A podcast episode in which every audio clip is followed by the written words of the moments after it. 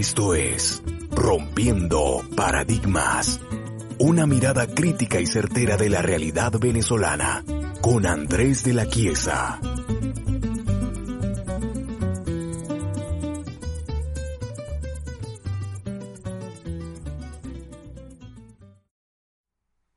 Muy buenos días queridos, queridísimos amigos, bienvenidos nuevamente a otro episodio de Rompiendo Paradigmas, un segmento de opinión, de crítica, de reflexión, que está dentro del canal de la palabra compartida, pero que no tiene nada que ver con el podcast de la palabra compartida. Hago esa acotación porque a varios les pareció ya medio confusa la cuestión, y lo cierto es que se trata de dos proyectos distintos. Uno, que es netamente investigativo, es absolutamente dependiente de datos, de fechas, de testimonios, de material directo, y el otro, es decir, este, que es un poco más personal, más íntimo, Acá vamos a poder entendernos ustedes eh, eh, y yo de tú a tú. Y de hecho, espero que si tienen cualquier observación eh, crítica o, elogiosa, de cualquier tipo, lo dejen en la caja de comentarios porque realmente me interesa saber la opinión de todos ustedes. Quiero agradecer nuevamente a nuestros mecenas, podríamos decir, en Patreon, especialmente a Mari Andreina,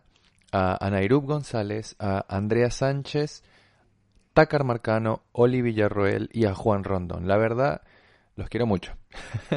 y realmente agradezco que, confíen en este canal y, y, en lo que tenemos para decir. Y bueno, si bien acabo de decir hace literalmente 30 segundos que acá en Rompiendo Paradigmas estamos más para la reflexión y no tanto para los datos históricos, la verdad es que el capítulo de hoy requiere, eh, necesita que apliquemos todo el peso de la realidad histórica para poder tener un peso argumentativo. ¿Por qué? Porque vamos a hablar de la hispanidad. Hoy es 12 de octubre, son las 6 de la mañana acá en Buenos Aires y quiero desearles a todos ustedes un feliz día de la hispanidad. Ni día de la raza, ni día de la resistencia indígena, ni ninguno de esos epítetos balurdos. Día de la hispanidad.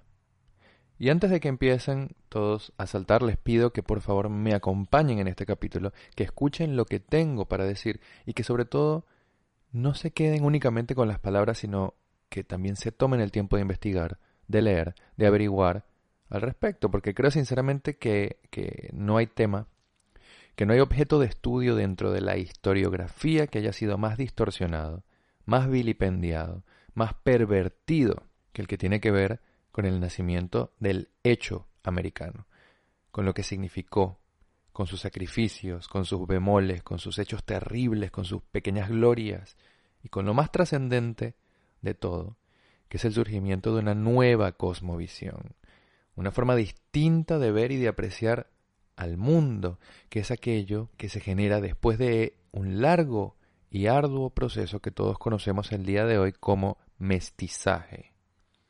La pregunta fundamental es entonces, ¿por dónde empezar? ¿Cómo, ¿Cómo abarcar todo ese gigantesco y complejo proceso que fue la invención americana y su conquista sin caer en los lugares de siempre, sin debatirnos infinitamente entre la leyenda negra y la leyenda áurea o dorada? ¿Cómo, cómo aproximarnos a nuestra propia realidad para poder, por fin, aprehenderla con H ¿no? y aceptarla como es? sin vueltas, sin mezquindades, sin resentimientos. ¿Cómo? Esa es la pregunta.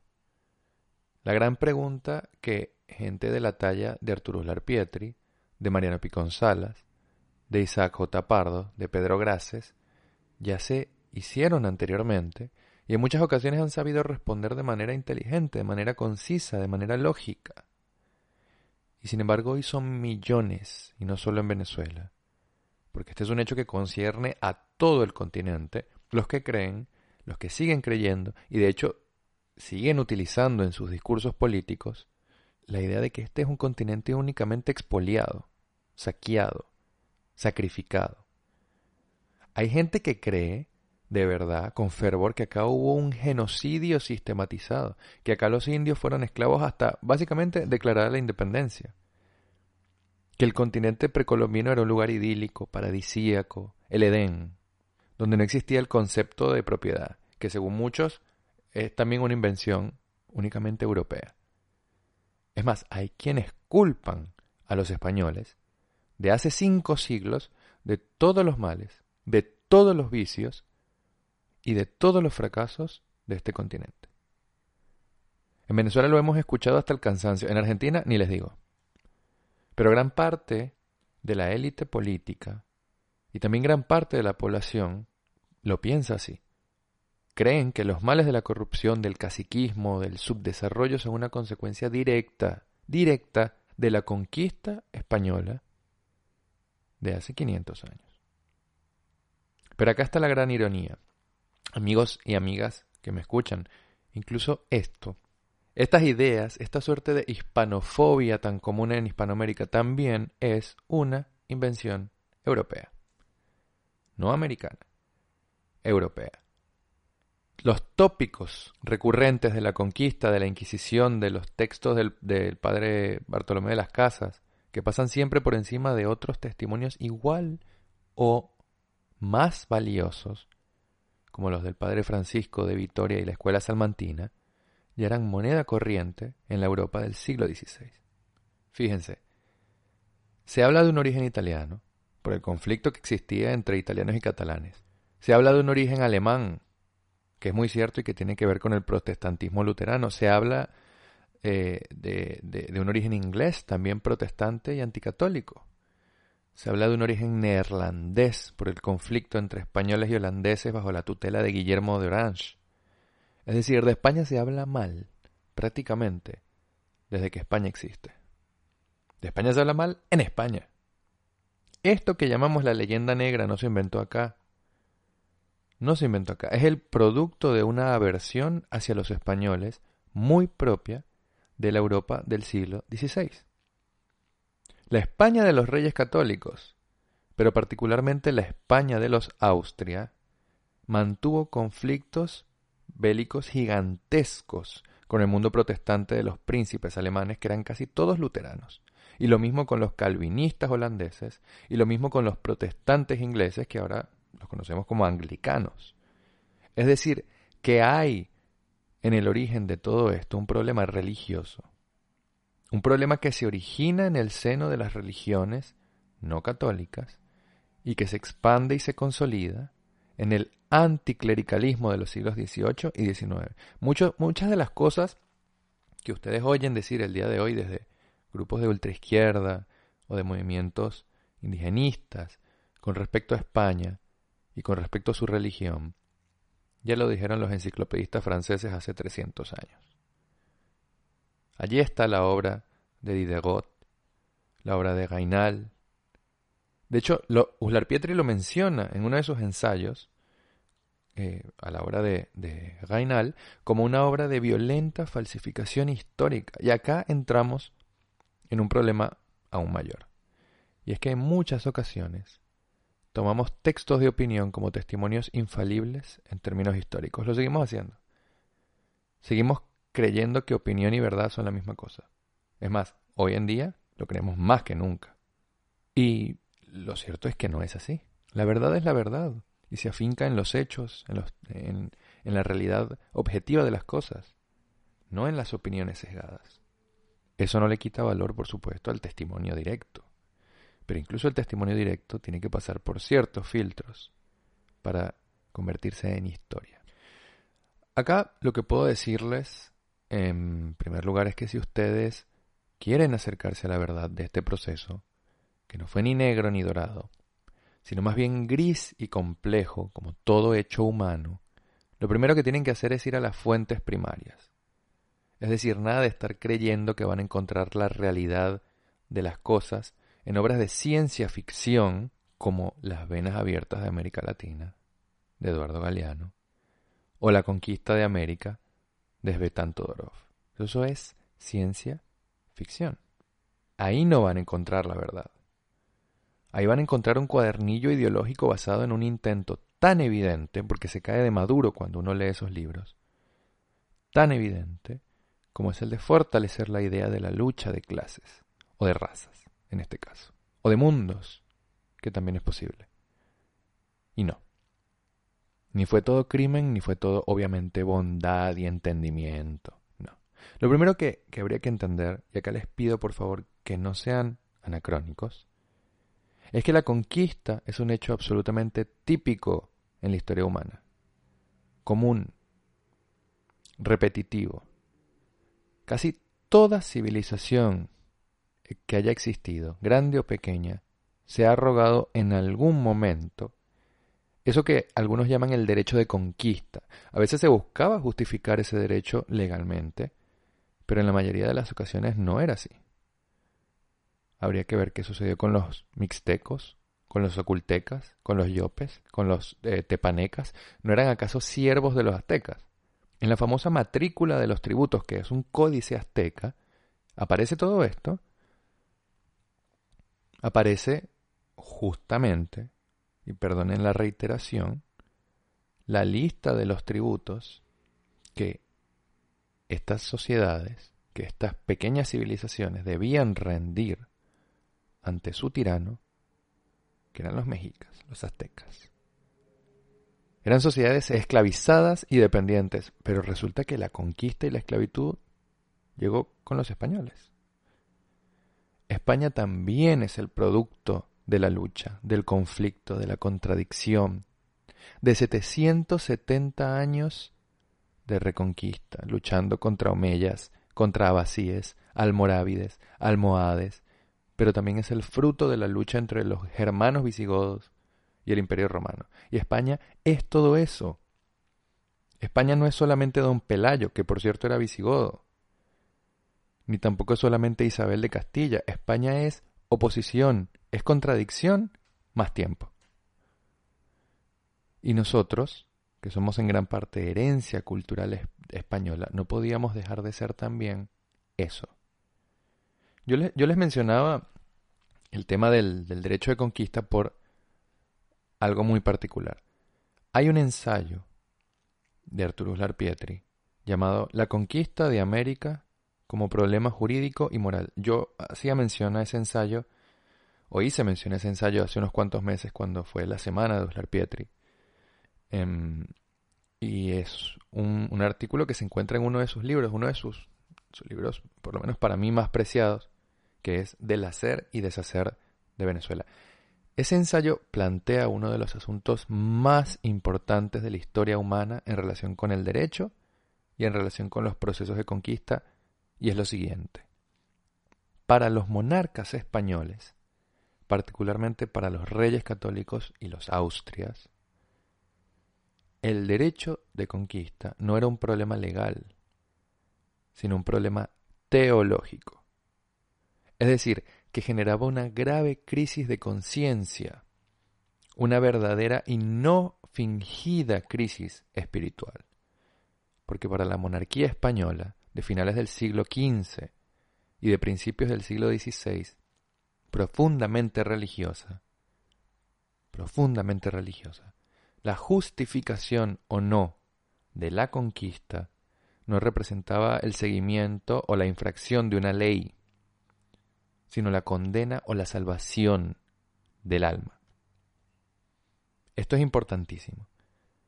Y realmente quisiera que lo entiendan, que lo procesen, que pausen el programa si hace falta. Nunca antes en la historia humana, nunca, un país conquistador tuvo problemas de conciencia tan graves y tan profundos como los que tuvo España en esos momentos. Eso honra a España. La honra porque no se trataba de disminuir ni de pisotear a quienes podían ser considerados desde el inicio como inferiores, sino de tratar de entender, de comprender hasta dónde llegaba su propia potestad y cuál era el valor verdadero de los pueblos conquistados. Esto era algo muy distinto a la lucha en contra de los protestantes, a quienes consideraban herejes del mismo modo en que ellos consideraban a los católicos unos desviados. El problema de la conquista española es un problema teológico. Y desde el momento en que España pone un pie en América empieza un debate que va a durar siglos. Es el debate de los justos títulos. ¿Tenía o no tenía derecho España en el contexto histórico del siglo XV o del siglo XVI, con la mentalidad expansionista de la época, con los conflictos que ya de por sí tenía con otras naciones conquistadoras, a reclamar para sí el territorio americano? Esa era la pregunta que se hacían. Y acá más de uno dirá, bueno, Andrés, es muy noble la forma de pensar de los reyes católicos. Ah, pero una cosa era la ley y otra cosa era lo que efectivamente ocurría en América, por supuesto.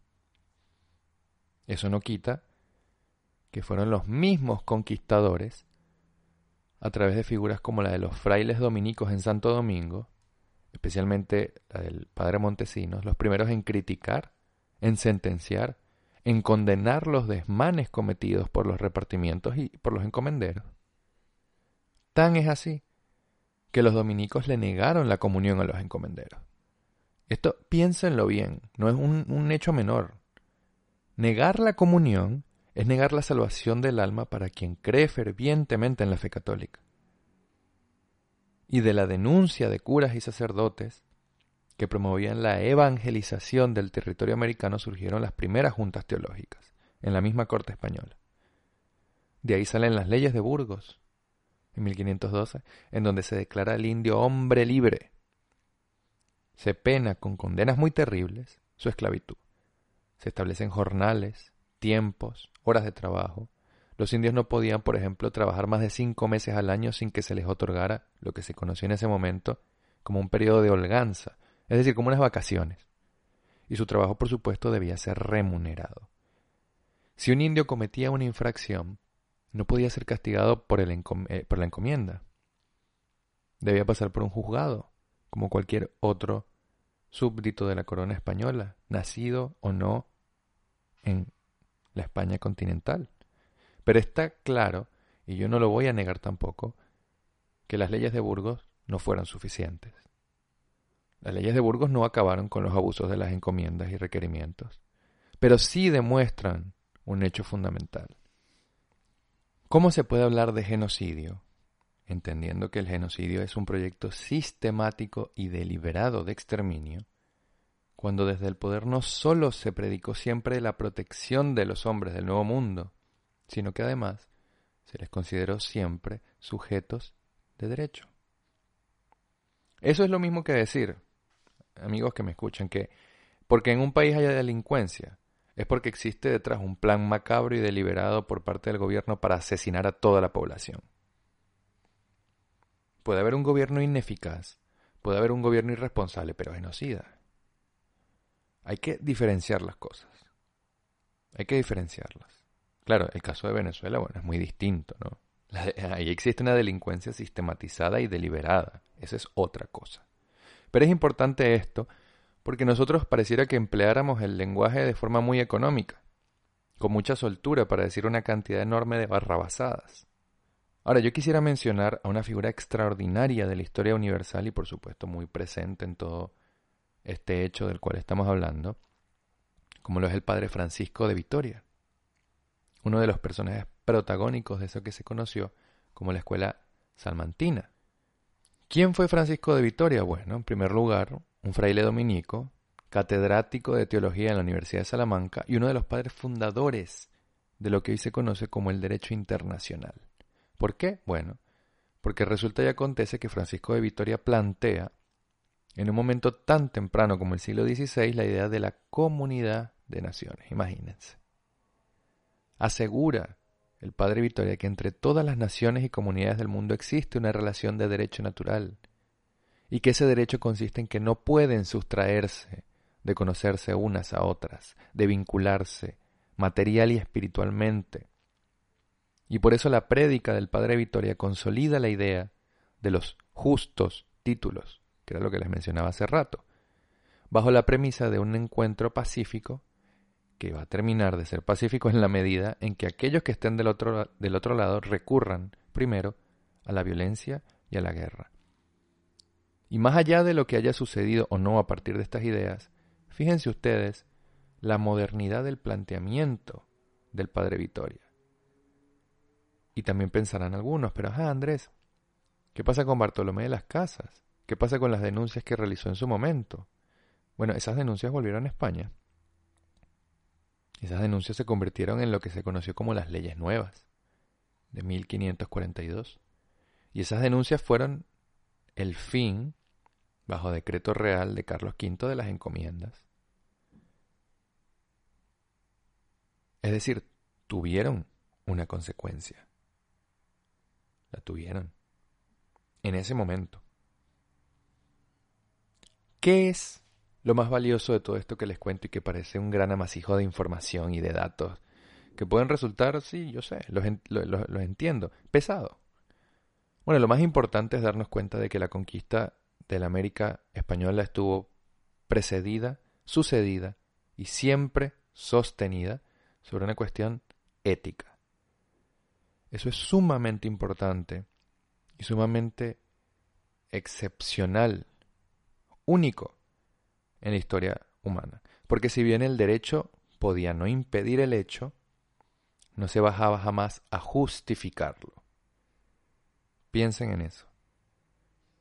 Y todavía más, piensen en la importancia que tiene para un hecho de conquista el que los conquistadores se preocuparan por la trascendencia, el sentido de humanidad de aquellos que van a ser conquistados.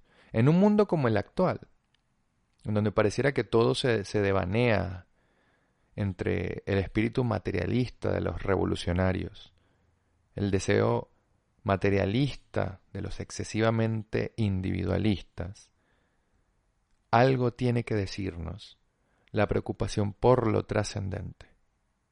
Y si pudieron hacerlo hombres de hace 500 años, ¿por qué nosotros no? ¿Por qué? Lo importante de todo esto, más que hacer un repaso histórico, más que derrumbar algunos mitos, no es ni disminuir los vicios de que, que tuvo la conquista, porque ante todo fue un hecho humano, ni ensombrecer lo que realmente tuvo de grandioso, sino poner el punto en un asunto que el día de hoy parece seguir siendo demasiado delicado de tratar y no debería ser así. Y ese asunto es ni más ni menos el hecho de que nosotros, todos nosotros, venimos de ahí. Venimos de ese conflicto, venimos de ese encuentro, venimos de la conformación difícil, a veces heroica, a veces sacrificada e incluso terrible en ocasiones, de ese mundo nuevo de esa nueva, nueva visión que nace el 12 de octubre de 1492. Leer las leyes de Indias o de Burgos es acceder a todas las preocupaciones espirituales de un pueblo entero, pueblo que se manifiesta todavía en nosotros a través de todo lo que nos ha legado, el idioma, la fe, la pertenencia a la civilización occidental, con todo lo que eso significa bueno y malo. El gran problema de nuestras sociedades, que siguen siendo sociedades fallidas en muchísimos, en múltiples sentidos, ya lo decía Carlos Rangel, tiene que ver con la imposibilidad de aceptar nuestra propia identidad. Un pueblo que no acepta su identidad es un pueblo sin rumbo, es un pueblo condenado al fracaso, que no sabe dónde está parado, que no sabe a dónde tiene que ir, es un pueblo fácil de manipular. Es un pueblo fácil de conducir al resentimiento, a la envidia, a la mediocridad. Los habitantes de este país llamado Venezuela, los habitantes de esos otros países llamados México, Argentina, Perú, Chile, Bolivia, por más que tengan, en distinto grado, sangre indígena o sangre española, o sangre de otras tierras y de otros pueblos no dejan de ser americanos. Y ser americanos es ser mestizos. Y ser mestizo no es ser menos, es ser más. Y eso no es una promoción de eso que desde el progresismo se conoce como multiculturalismo. No, no, no, no. El mestizaje nuestro fue un proceso natural en el contexto de una época de grandes descubrimientos y de grandes transformaciones. Es un mestizaje que trajo consigo lo mejor y lo peor de cada mundo, de cada civilización, pero es nuestro. Es lo que somos. Es la universalización de la historia lo que empieza el 12 de octubre de 1492. Es la conmoción de todo el viejo mundo que ve en el mundo nuevo eso que después se llamaría muy equivocadamente el buen salvaje. Al buen salvaje. Y con eso se gestaron todas las ideas que llevaron a la Ilustración y a la Revolución. El 12 de octubre de 1492 es el parteaguas de la historia, en muchos sentidos y en muchas medidas. Porque acá en América no se vino a superponer, a imponer un mundo sobre el otro, por más que algunos lo hayan tenido como objetivo, por más que algunos lo hayan querido así. Eso no fue lo que sucedió. Lo que sucedió escapaba de las previsiones, de los objetivos, de las ideas, de los deseos, tanto de los conquistadores como de los conquistados, porque lo que sucedió fue la fusión, el fundimiento de tres grandes mundos. Una nueva comunidad espiritual, una nueva unidad de sentido que luego tendría un carácter simbiótico. Nuestra propia tradición, nuestra propia cultura lo deja muy en claro. ¿Quién no ha visto a una de esas muchachas tan bonitas de Caracas o de los Andes en una ronda de tambor y con un ritmo y una cadencia impresionante además? ¿Quién? ¿Y qué hay de nuestra comida? ¿No son nuestros platos un ejemplo extraordinario de mezcla y de esa unidad en la historia y en el tiempo? Nuestra santa patrona, la Virgen de Coromoto, no es también la simbiosis de dos mundos que se funden. En Argentina sucede lo mismo. El tango, por muy europeo que parezca, es hermano de la milonga y del candombe. Es África y es Europa, del mismo modo en que el tondero peruano tiene aires africanos, aborígenes y gitanos. Somos eso. Fíjense que uno de nuestros em, poetas más grandes y más reconocidos, como lo fue Rubén Darío, un mestizo de Nicaragua, escribía versos alejandrinos, componía romances, sonetos y sextetos. Y tan mestizo fue que en su obra se mezclaron los ritmos greco-romanos, los versos greco-romanos, con los hispánicos. Hay uno, por cierto, muy famoso que está en un tipo de verso que se conoce como ternario dialíctico que dice ínclitas razas ubérrimas, sangre de Hispania fecunda. Y él también es América. El Lugones, que compone poesía simbolista, el Borges, anglófilo, que busca en la poesía gauchesca una auténtica lengua argentina, el rubio asturiano aquel, que bajo el apellido Bobes terminó dirigiendo a una legión de negros, de pardos, de cuarterones. Él también es América. Todos ellos también son América. Con sus contradicciones, con sus conflictos y con sus misterios. Entender todo esto, entender lo que nos hermana realmente a unos y a otros, que no es un tema político, ni social, ni, geoestratégico, sino cultural, no es sólo la superación del concepto equivocado, reitero, balurdo, de la patria grande, sino la consolidación de un concepto que es verdaderamente realizable y que es realmente valioso, como lo es el del mundo hispano, el de la hispanidad. España se encuentra en nosotros, como nosotros en ella, sí, sin que por ello dejemos de ser otra cosa, sin que por ello dejemos de ser mundo nuevo. Aceptar este hecho dejar de lado esas rencillas sin sentido con, con la cual se defienden los Pérez y los García, que no sé con qué motivo o con qué razón se identifican como aborígenes sin haber visto en su vida ni siquiera un palafito desde la ventana de su casa en Cabimas, es una tarea que hay que llevar a cabo ya. ¿Por qué? Porque Venezuela lo primero que necesita hacer para reconstruirse es recuperar su identidad, aceptar su historia, aprender de ella, no negarla, tomar lo valioso que nos aporta, aprender de lo malo que nos ha dejado. Esa es la única manera de continuar, como decía Uslar, con la promesa de los Garcilaso, con la promesa de los Darío, con la promesa de los constructores de catedrales, para buscarle una analogía. Porque la obra del Nuevo Mundo, el momento de América, no llegó todavía. Está por llegar, está por construirse, pero no va a ocurrir nunca mientras cada quien vaya por su lado devaneándose, deambulando sin sentido y sin una comprensión clara de su propia identidad, de su propio fuero interno. Ser venezolano no es comer arepas, señores y señoras. amigos y amigas que me escuchan, ni visitar el Salto Ángel. Eso no es ser venezolano. Nosotros nos hermana una tradición y una cultura que no parecemos entender todavía. Y esa tradición y esa cultura nos hermana aún más con otras sociedades y con otros pueblos. Aceptar ese hecho, ese hecho es el primer paso. Fíjense ustedes que los estadounidenses no dudan en ningún momento en llamarse a sí mismos americanos. Nosotros, que formamos a un continente entero, todavía no nos hemos puesto de acuerdo en si somos latinoamericanos, en si somos iberoamericanos, en si somos indoamericanos. Lo cierto es que somos hispanoamericanos. Pertenecemos por derecho y por costumbre a esa gran comunidad lingüística, cultural, espiritual, conocida como la hispanidad.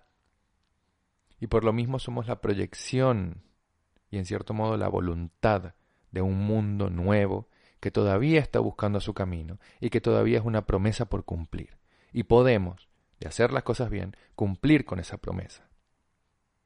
Fundirnos nuevamente en aquello que siempre nos ha representado y alejarnos definitivamente de aquellas ideas que no por importadas, que no por ajenas, son dañinas para, para nuestra sociedad, sino porque fueron pensadas y desarrolladas para mentalidades, para espíritus, para sociedades muy distintas a la nuestra.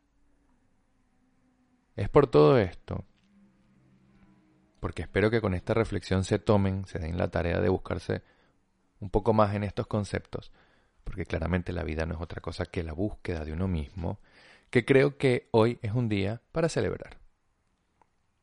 Somos parte de algo más grande que nosotros mismos. Podemos vernos reflejados en la grandeza de un Carlos V o en la belleza de los versos de un Rubén Darío o de un ramo sucre. Piensen que durante más de dos siglos el camino de Venezuela no ha sido otro que el de una improvisación permanente, es decir, un cúmulo de casualidades, de desvíos, de accidentes. El derrotero de la historia lo hemos transitado a fuerza de improvisaciones, y todo eso ha sido así en gran parte porque no hemos sabido responder a la pregunta fundamental de nuestro pueblo. ¿Qué somos. Y si somos algo, o mejor dicho, y si fuimos algo, ¿por qué ya no lo somos más? ¿Eran los hombres de antes más listos o más fuertes? No. Pero tenían una misión histórica, una unidad de acción, un destino manifiesto. La hispanidad también es todo eso. América también es todo eso. Todavía queda apreciar y entender nuestra historia para poder apreciar y entender la razón de nuestro destino, el secreto de lo que somos, de nuestra esencia y de nuestro nombre. La mayor virtud que puede tener un pueblo es la de ser dueño de su memoria, buena o mala, pero solo a través de ella es que podemos generar una tradición, una identidad comunitaria, una cultura compartida, un verdadero reino de Cervantes. Y quisiera poder decirles mucho más, porque realmente hay mucho que decir. Pero, como los tiempos no alcanzan, les voy a dejar en la caja de comentarios una serie de ensayos, de materiales de lectura, que yo creo que pueden venir muy bien para todos aquellos que estén interesados. Y bueno amigos míos, los dejo por hoy. Recuerden que si ya son seguidores de este canal pero no están suscritos, tienen una obligación como hispanoamericanos de hacerlo. Por favor, denle like a todos los videos y a la campanita para mantenerse siempre actualizados. Esto para YouTube. No olviden tampoco seguirnos y aportarnos en nuestro Patreon www.patreon.com barra la palabra compartida. Cuídense mucho. Feliz día de la hispanidad para todos ustedes, mis amigos. Nos vemos la próxima.